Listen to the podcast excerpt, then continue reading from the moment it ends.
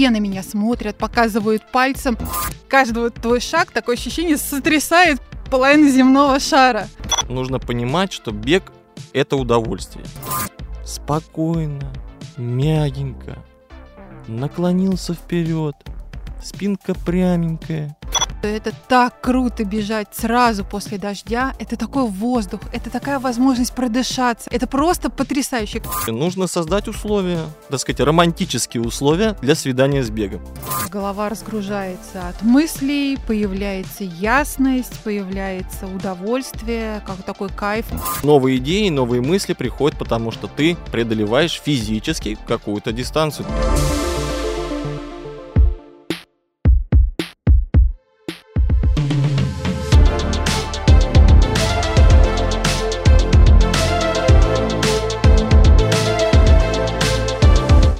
Привет! Это третий сезон подкаста New Runners «Побежали». И с вами Алла Соколова и Сергей Лютых. В прошлом сезоне мы изучили тему мотивации с ее разных сторон, а в этом, как и обещали, вдохнем новую жизнь во всегда актуальные темы. Поговорим в целом о беге, о режиме питания, тренировках, соревнованиях, обсудим правильный отдых и многое другое. Всем привет! Начнем сезон с выпуска о первой пробежке.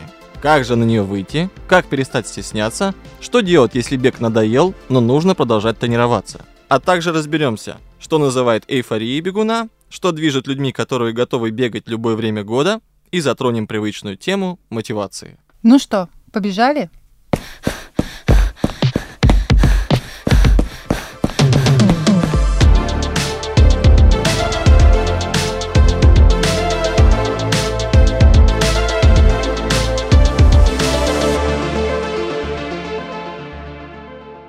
Начнем с первой пробежки. Как же заставить себя выйти на первую пробежку? Какая мотивация сработает именно для вас? Сережа, а ты помнишь свою первую пробежку? Первую пробежку? У меня было несколько первых пробежек, потому что были периоды, когда я надолго прекращал заниматься бегом и вообще спортом. Отправной точкой для меня стал тестовый забег, который был за три месяца до поступления в ведомственный вуз милицейский – я должен был пробежать 3 километра, вложиться в норматив, но я вообще еле-еле преодолел эту дистанцию. Последние там метров 300, согнувшись пополам, и мне было очень стыдно, просто катастрофически стыдно. Это был 2005 год, мне было 19 лет, и я почувствовал что себя какой-то разваленный. Я думаю, как такое вообще возможно? И все, я тогда взял себя в руки, и все эти три месяца, которые прошли до экзамена, я просто не уходил там с беговой дорожки, со спортплощадки. И уже на экзамене я был первым на курсе, и пока дальше учился в институте, всегда был тоже первым. Но вот изначально очень сильный был толчок именно чувство стыда, как ни странно. Это был 2005 год, а через два года, в 2007, я уже пробежал свой первый марафон. А чувство неловкости во время пробежек у тебя возникало? Да, конечно, была неловкость. Э, это была середина нулевых. Никто практически не бегал тогда. И э, на меня посмотрели все на как на сумасшедшего. Беговая дорожка там единственная была у нас э, в районе, ну, одна вообще из немногих в Москве. И там были собачники какие-то. И никто, никто там по, назначению ее не использовал практически. И, и мне было неловко от этого, да. А дальше ну, как только я начал э, бегать быстрее, увереннее, начал прибавлять э, в, в объемах, в дистанции, и, неловкость стала проходить, конечно. То есть неловкость, она очень связана у меня была именно с неловкостью в беге как таковом. Как только я чуть-чуть заматерел, сразу же эта неловкость ушла. Но это ты больше про технику. А тут все сразу. То есть и, э, ты приобретаешь некоторую технику, и э, ты уже понимаешь, что, что ты выглядишь неважно, как ты там выглядишь, а даже ты думаешь, ну, смотрите, какой вот, как я бегу, мне не стыдно это показать там. Ты знаешь, я тоже испытывала чувство неловкости, когда пробовала свои первые пробежки. У меня была вообще куча мыслей в голове. Я думала, что все на меня смотрят, показывают пальцем. Было жутко и стыдно, и неловко, хотя надо сказать, что я не обладаю каким-то излишним весом, и, в общем-то, бегать-то умеют все. Но было очень сложно заставить себя выйти на эту первую пробежку.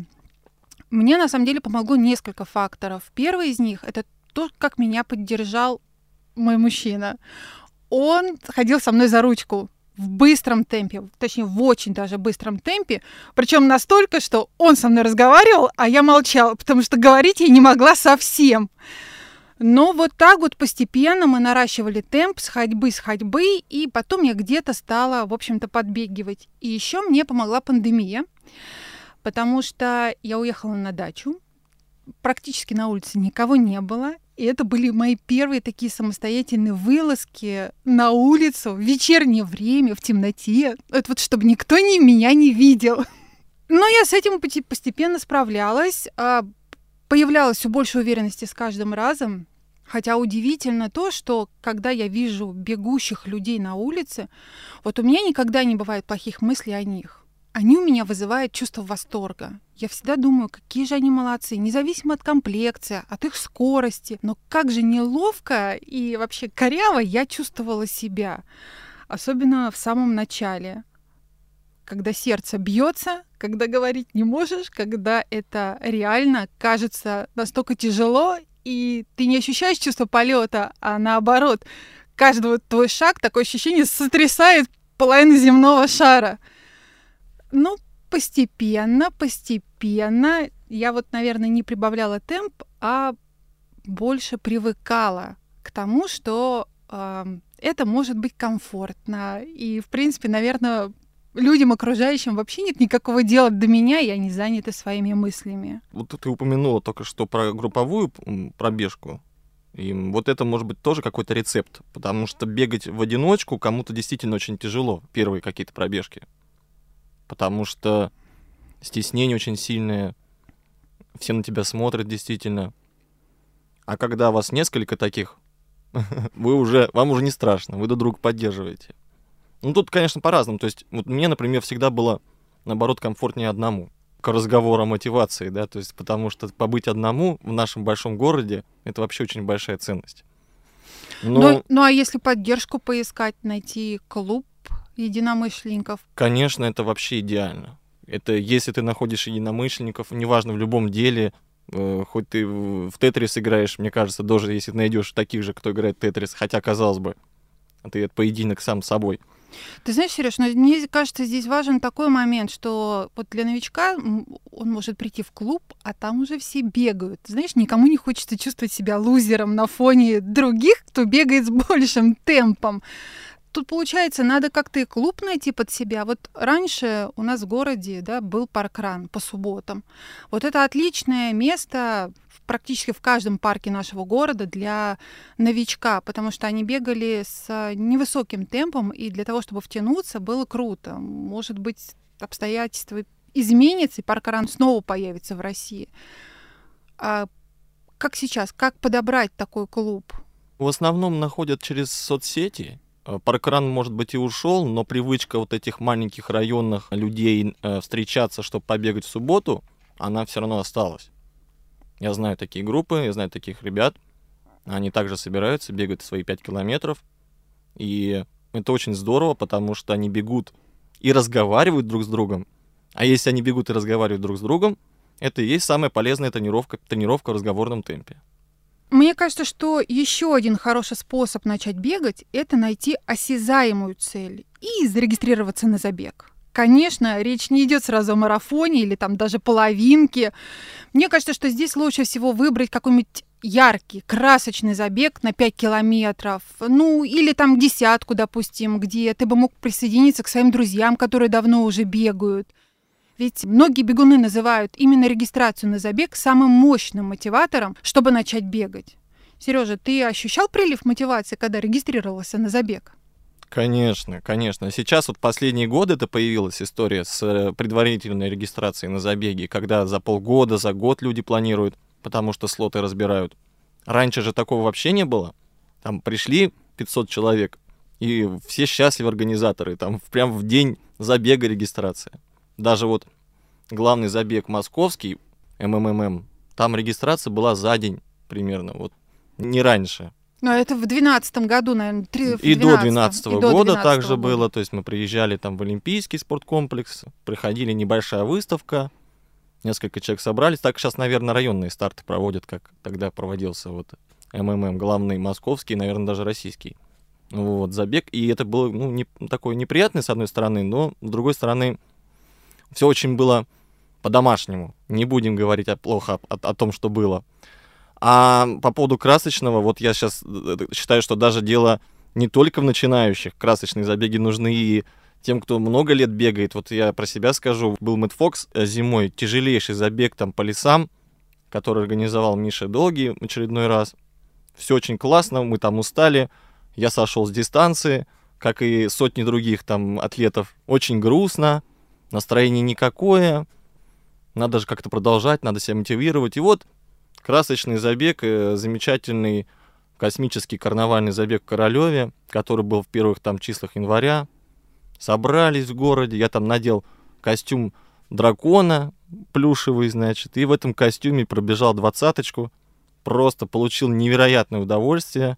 Дети на меня пальцем указывали, смеялись. Настроение. А там была и пятерочка тоже, и десяточка, то есть э, такие поменьше дистанции.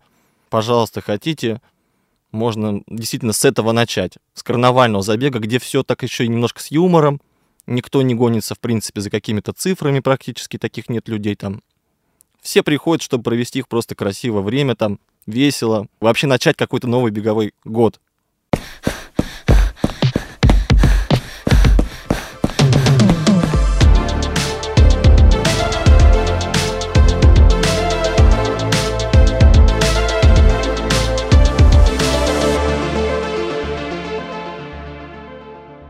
Есть такой термин – эйфория бегуна. Это можно ощутить, пробежав определенную дистанцию. Вообще у бегуна появляется ощущение невероятной легкости. Ему кажется, что любые горы по колено. Иногда это даже какие-то сверхэмоции вызывает. То есть человек там плачет, смеется или и то, и другое. Мы очень часто на финише можем это наблюдать. Этому есть научное объяснение. Дело в том, что любая тренировка, в том числе беговая, это стресс для организма. Он сопровождается болевыми ощущениями, в ответ на которые наш мозг начинает выделять специальные вещества, которые должны, в общем-то, эту боль погасить. И в итоге боли мы не чувствуем, а наоборот, только положительные, приятные ощущения. Кстати говоря, многие антропологи утверждают, что человек изначально был создан бегуном, причем бегуном на длинные дистанции. И именно эти механизмы позволяют ему испытывать вот те самые невероятные приятные ощущения длительного бега. Это ну, некое эволюционное вознаграждение, если хотите, человеку за его страдания. Что думаешь об этом?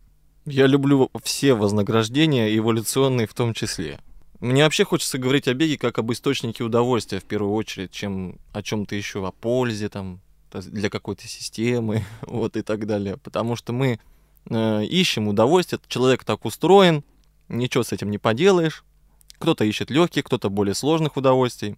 Даже диссертацию написать это тоже удовольствие для кого-то. Кайф бывает разный. Действительно, есть физиологический кайф, есть эйфория, которая приходит от того, что ты разогрелся полностью, мышцы твои разогреты, кровь стучит в жилах, дыхание выровнялось, сердце привыкло к нагрузке. Момент, когда ты улетаешь.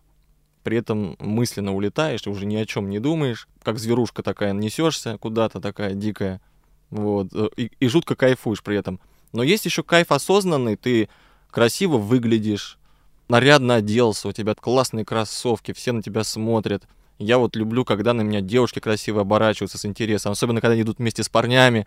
Такое тоже особое ощущение.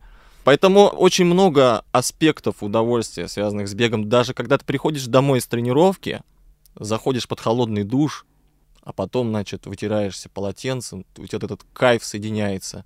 Это тоже связано с бегом, хоть и после этого уже происходит.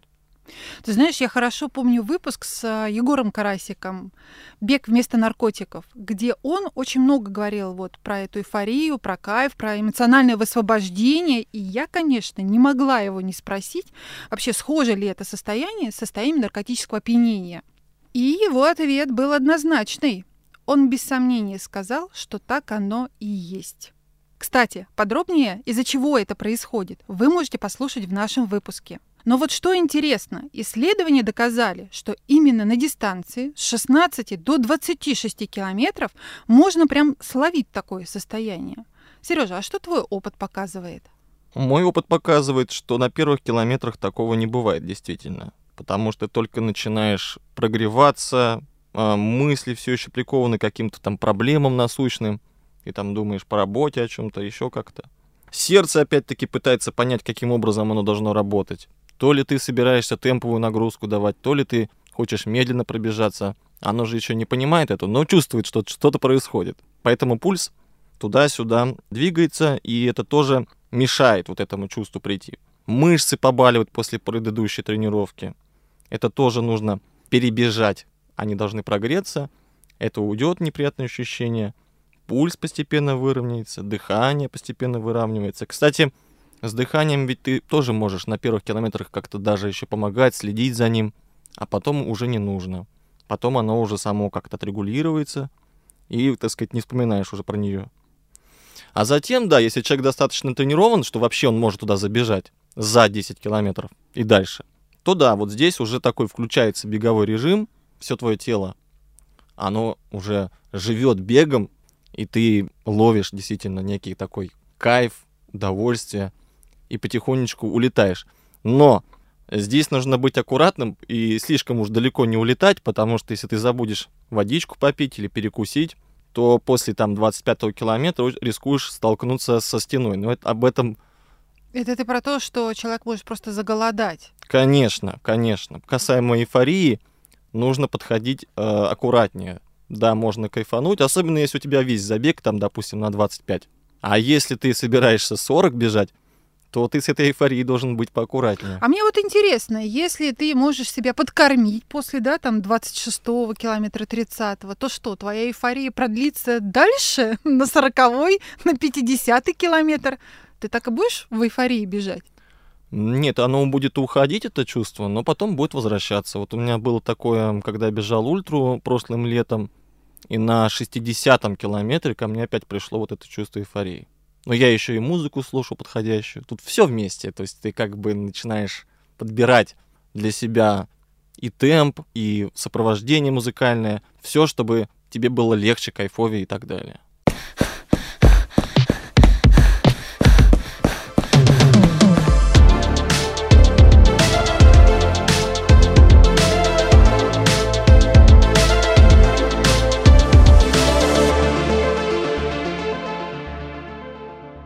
Исходя из нашего опыта и знаний, давай соберем все советы и ответим на самый популярный и важный вопрос. Как же все-таки начать и продолжать бегать? Что ты посоветуешь? Первый совет, самый главный, на мой взгляд, это отношение, настрой. То есть нужно понимать, что бег — это удовольствие. Прямо внушить себе это. Начать и поверить в это, наверное. А чтобы в это поверить было легче, нужно создать условия, так сказать, романтические условия для свидания с бегом. Это какие условия? Хорошая погода, солнечный денечек или красивый закат, красивый рассвет, кому что больше нравится. Дальше. Красивое место. Выберите место, где вам просто нравится находиться. Где вам нравится просто там сидеть или гулять. Вот там и бегаете. Ну и настроение, конечно, должно быть настроение. Если вам говорят, завтра выбегай обязательно. Ты говоришь, ну не хочу, я устал, ну что ты мне доцепился?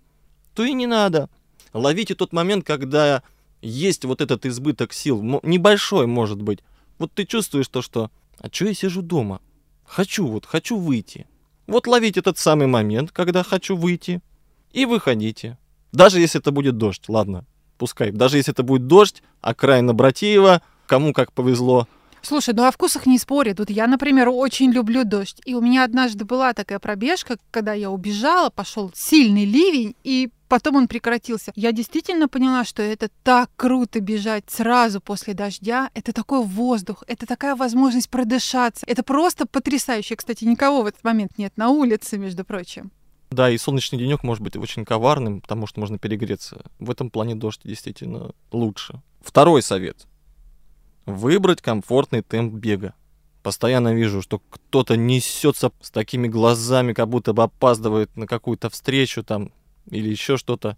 Сразу понимаешь, что это какой-то начинающий бегун, который топит все свои небольшие силы вот в этот отрезок. Не надо. Спокойно, мягенько. Наклонился вперед. спинка пряменькая. Бег пошел сам. Чуть-чуть. Раз-два, раз-два, раз-два. Легонечко. Трудно? Перешел на шаг. Передохнул немного. Опять побежал.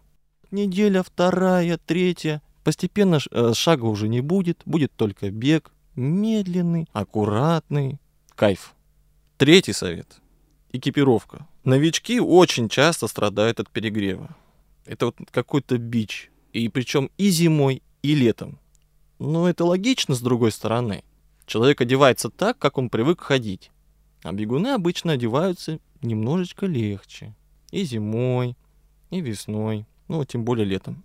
Не надевайте слишком много вещей. Если как-то не получается выбраться в шортах и футболке, ну, кто-то стесняется или еще какие-то проблемы мешают. Я вот, к примеру, был когда в Чечне и решил пробежаться в, в шортах и в футболке, то там просто это по традициям, по местным не очень хорошо. Мне объяснили, что настоятельно, что лучше вернуться в гостиницу и одеть все-таки штаны длинненькие. Вот. Но для этого существуют беговые штаны.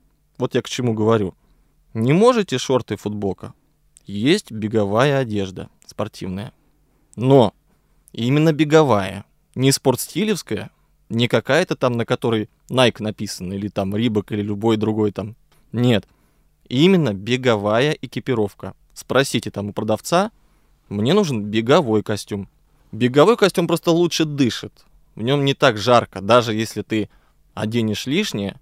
Но костюмы дело десятое по сравнению с кроссовками. Кроссовки это вообще самое главное, самое ценное вообще для любого бегуна. Святыня бегуна. Святыня бегуна, да. Кроссовки. И любой бегун в любой момент может приобрести себе кроссовки. Ночью может проснуться, так сказать, зайти на кухню, попить водички и ткнуть в каком-нибудь маркетплейсе, заказать себе кроссовки. Есть такая беда у многих, но начать надо с, просто с беговой хорошей пары одной, которую мы берем под ту поверхность, по которой будем бегать. Ну, мы, наверное, сейчас с тобой больше про асфальт все-таки думаем, да, потому что, наверное, для начинающих лучше рассматривать вариант асфальта. А уж потом, когда опыт приобретется, пойти там в трейлы, кроссы в лес, скорее всего. Просто в магазинах много именно ярких трейловых моделей, и люди могут случайно зацепить его. А Просто там... они понравились, потому да, что... она не годится для асфальта. Она сотрется быстро, амортизация не та. В общем, да, тут нужна именно беговая обувь для бега по асфальту. Четвертый момент. Хороший маршрут. К примеру, на Красной площади вас просто милиционеры остановят для проверки, если вы там бегать будете постоянно. К тому же начинающему бегуну будет не просто туда забежать со стороны Васильевского спуска, там подъем серьезный. Очень рекомендую в этом отношении набережные. От Музеона до Воробьевых гор. А еще, кстати, вот хорошая набережная в районе Братиева есть. Там нет ни подъемов, ни спусков, ни машин. Много воздуха и прохлада от реки.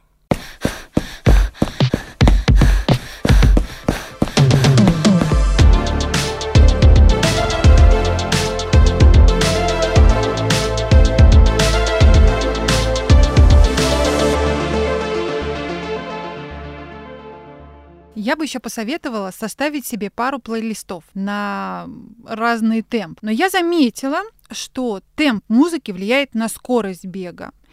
И если я ставлю что-то динамичное, то начинаю невольно разгоняться и невольно бежать быстрее, но недолго. Тут, конечно, сердце выпрыгивает, уже быстро начинаешь задыхаться, и, наверное, конечно, для новичка лучше не увлекаться скоростью. В общем-то, Сережа, как ты об этом и говорил. Хороший вариант бегать под подкаст.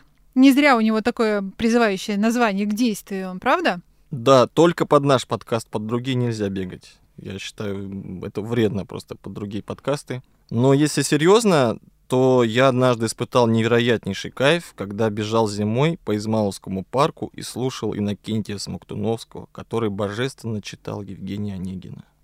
Какой у него голос! Какие интонации! А там еще про зиму какие слова, помните, да? Вообще описание зимы у Пушкина. Только еще раз отмечу, что дело было именно в Измайловском парке где если ты даже куда-то улетишь в ментальном плане, можно только от лыжников отхватить э, палкой, но машин там нет. В городе же, где транспорт, надо держать ухо востро. Соглашусь с тобой. И не делать звук очень громко в своих наушниках. А вот еще такой вот момент. Если человек не умеет получать удовольствие, ну, например, ну, всякое же может быть, да, а у него есть гиперответственность, то контроль со стороны тренера – это ведь тоже мотивация? Конечно. Хотя я почти всегда бегал без тренера. Но отлично помню, как в 2009 году в Кисловодске я три недели занимался под руководством одного опытного очень наставника. Это было очень приятно, потому что ты чувствуешь, что человек за тебя подумал, составил тренировочный план, рассчитал, как, с каким пульсом ты должен двигаться. Тебе остается только выполнять его распоряжение, не отлынивать от тренировок и не лгать ему. Вот очень важно не лгать своему тренеру. Но тебя вот стимулировало тогда выходить на тренировки, зная, что есть такой контролер в виде тренера, перед которым будешь отчитываться. Конечно, да, очень меня стимулировало, была такая ответственность, потому что человек в меня поверил, меня ждет, он ждет от меня какого-то отчета, что вот я спущусь с этих гор, расскажу ему, как там все прошло, и это очень сильно, да, подстегивает. И еще раз повторю, важно не лгать тренеру. Пропустил тренировку, проспал, не выполнил, скажи правду, ему же как-то дальше ориентироваться. А если ты начинаешь его обманывать постепенно, то ваши отношения, во-первых, будут портиться сами по себе, во-вторых, у него будет необъективная информация, и качество тренировочного процесса будет снижаться. Тут тоже такой прям момент, э, пока что для меня, например, не до конца понятный, когда же этот тренер должен появиться. С одной стороны, вначале нужно вообще, в принципе, выйти на пробежку. А с другой стороны, уже хочется выйти и что-то делать по плану, понимая, что ты делаешь ну, достаточно правильно. Но правильно с точки зрения там хотя бы темпа, дистанции выбранной. Когда же тренер тогда должен появиться у новичка? Я думаю, что это все зависит от того, насколько этот новичок вообще в целом личность независимая и, так сказать, привыкшая за себя все решать. Если ты в других областях привык доверять профессионалам, то и со спортом будет все то же самое. Это хороший подход. Но насчет цели, иногда только тренер может понять, что тебе подходит, а что нет. Он увидит, ты ему расскажешь, и он скажет, тебе не подойдет такая-то дистанция. Лучше попробуй пробежать столько-то. Или, например, лучше попробуй сконцентрироваться на скорости. То есть его советы будут зависеть от того, какие у тебя есть способности. Ты знаешь, это очень такой важный момент, и мы обязательно в следующем выпуске разберем, как подобрать тренера, как составить тренировочный план и вообще, что нужно для того, чтобы идти к цели и уже более серьезно готовиться. Кстати говоря, еще один из действенных способов выйти на пробежку, на свою первую пробежку, вообще на улицу, в парк или в принципе к людям, это такой психологический настрой. Ну, во всяком случае, я думаю, что здесь важно понимание того, что люди, которые тебя увидят на твоей первой, второй там, или третьей пробежке, по большому счету, им нет до тебя никакого дела. Даже если кто-то на тебя посмотрит, скорее всего, ничего плохого он о тебе не подумает.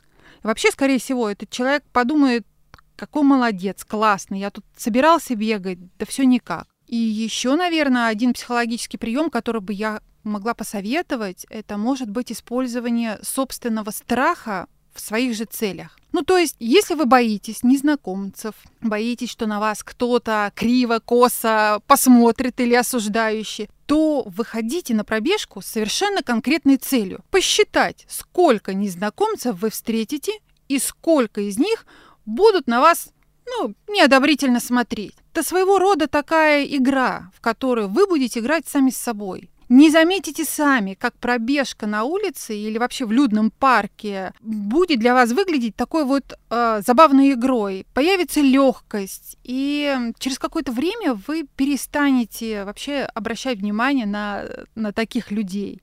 А чтобы уже продолжить, нужна уже быть другая мотивация. Сереж, как ты думаешь, вообще какому психотипу людей подходит бег? Вообще нет такого психотипа людей, которым бы не подошел бег. Потому что если человек реактивен по своей природе, экстраверт. Ну, замечательно, ты выбежал, несешься как олень. Выходит из тебя эта реактивность, близкие, так сказать, страдают меньше дома. А если найдешь единомышленников и с одинаковым темпом, так еще успеешь поболтать на пробежке. Да, можно и поболтать, и покричать, все можно вообще там. Что люди только не делают на пробежках. Главное, чтобы дыхалки хватило. Да. Еще надо помнить, что после пробежки практически всегда чувствуешь себя намного лучше, чем до. У тебя было, например, миллион причин не пойти, но смогла ведь или смог. Ведь самый сложный момент в беге – это заставить себя выйти. Как только ты начинаешь бежать, тем более, когда ты заканчиваешь, тебе всегда уже намного лучше, чем в этот момент до пробежки. Ты согласен? Конечно, я полностью согласен. Как ты уже говорила, человек по природе способен бегать целый день. Это самая естественная для нас нагрузка. Это означает, что новичкам не надо годами наращивать мышцы и осваивать какую-то супертехнику, чтобы бегать в легкую.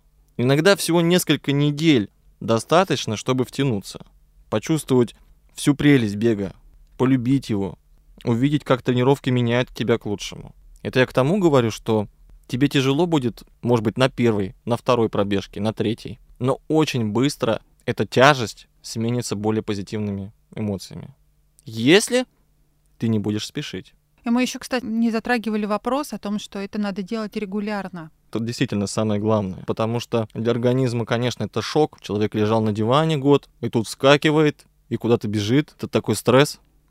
А если ты это делаешь регулярно, на какое-то определенное расстояние, организм начинает привыкать. И то, что было тяжело, действительно становится легко. При регулярном занятий бегом. Вообще у меня такое ощущение, что у человека появляется какой-то новый ресурс, потому что голова разгружается от мыслей, появляется ясность, появляется удовольствие, как такой кайф. Он может себя похвалить за хорошо проделанную работу, за то, что встал, сделал это.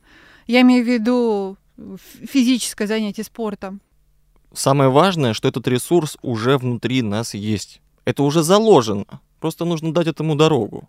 Вот и получается, что когда у тебя наступает ментальное спокойствие, когда у тебя успокаиваются мысли, когда у тебя физически тело разогрето и проходит такая вот физическая активность, то что, этот ресурс высвобождается? Да, ты снимаешь оковы, которые ему мешали ему раскрыться. Выпускаешь джина, который в тебе уже сидит в этой бутылке зажатый, потому что ты с утра до вечера сидишь в офисе, сидишь в машине, сидишь в автобусе, сидишь, в электричке сидишь. А джин в это время внутри тебя сидит и выбраться оттуда не может. С помощью бега мы, значит, эту лампу свою трем и выпускаем джина. Вот почему очень часто я слышу от разных бегунов, что появляются новые мысли, новые идеи, приходят решения, достаточно много сил, чтобы весь день работать, если пробежка была утренняя, он чувствует заряд энергии, бодрости. Это те самые внутренние ресурсы раскрываются. Да, это они самые. И новые идеи, новые мысли приходят, потому что ты преодолеваешь физически какую-то дистанцию. Ты перемещаешься из одного места в другое. Это тоже важно. Ну что же, я надеюсь, что сегодня мы убедили какое-то количество людей в том, что бегом можно заниматься и регулярно, и какой-то из факторов для вас точно послужит мотивацией.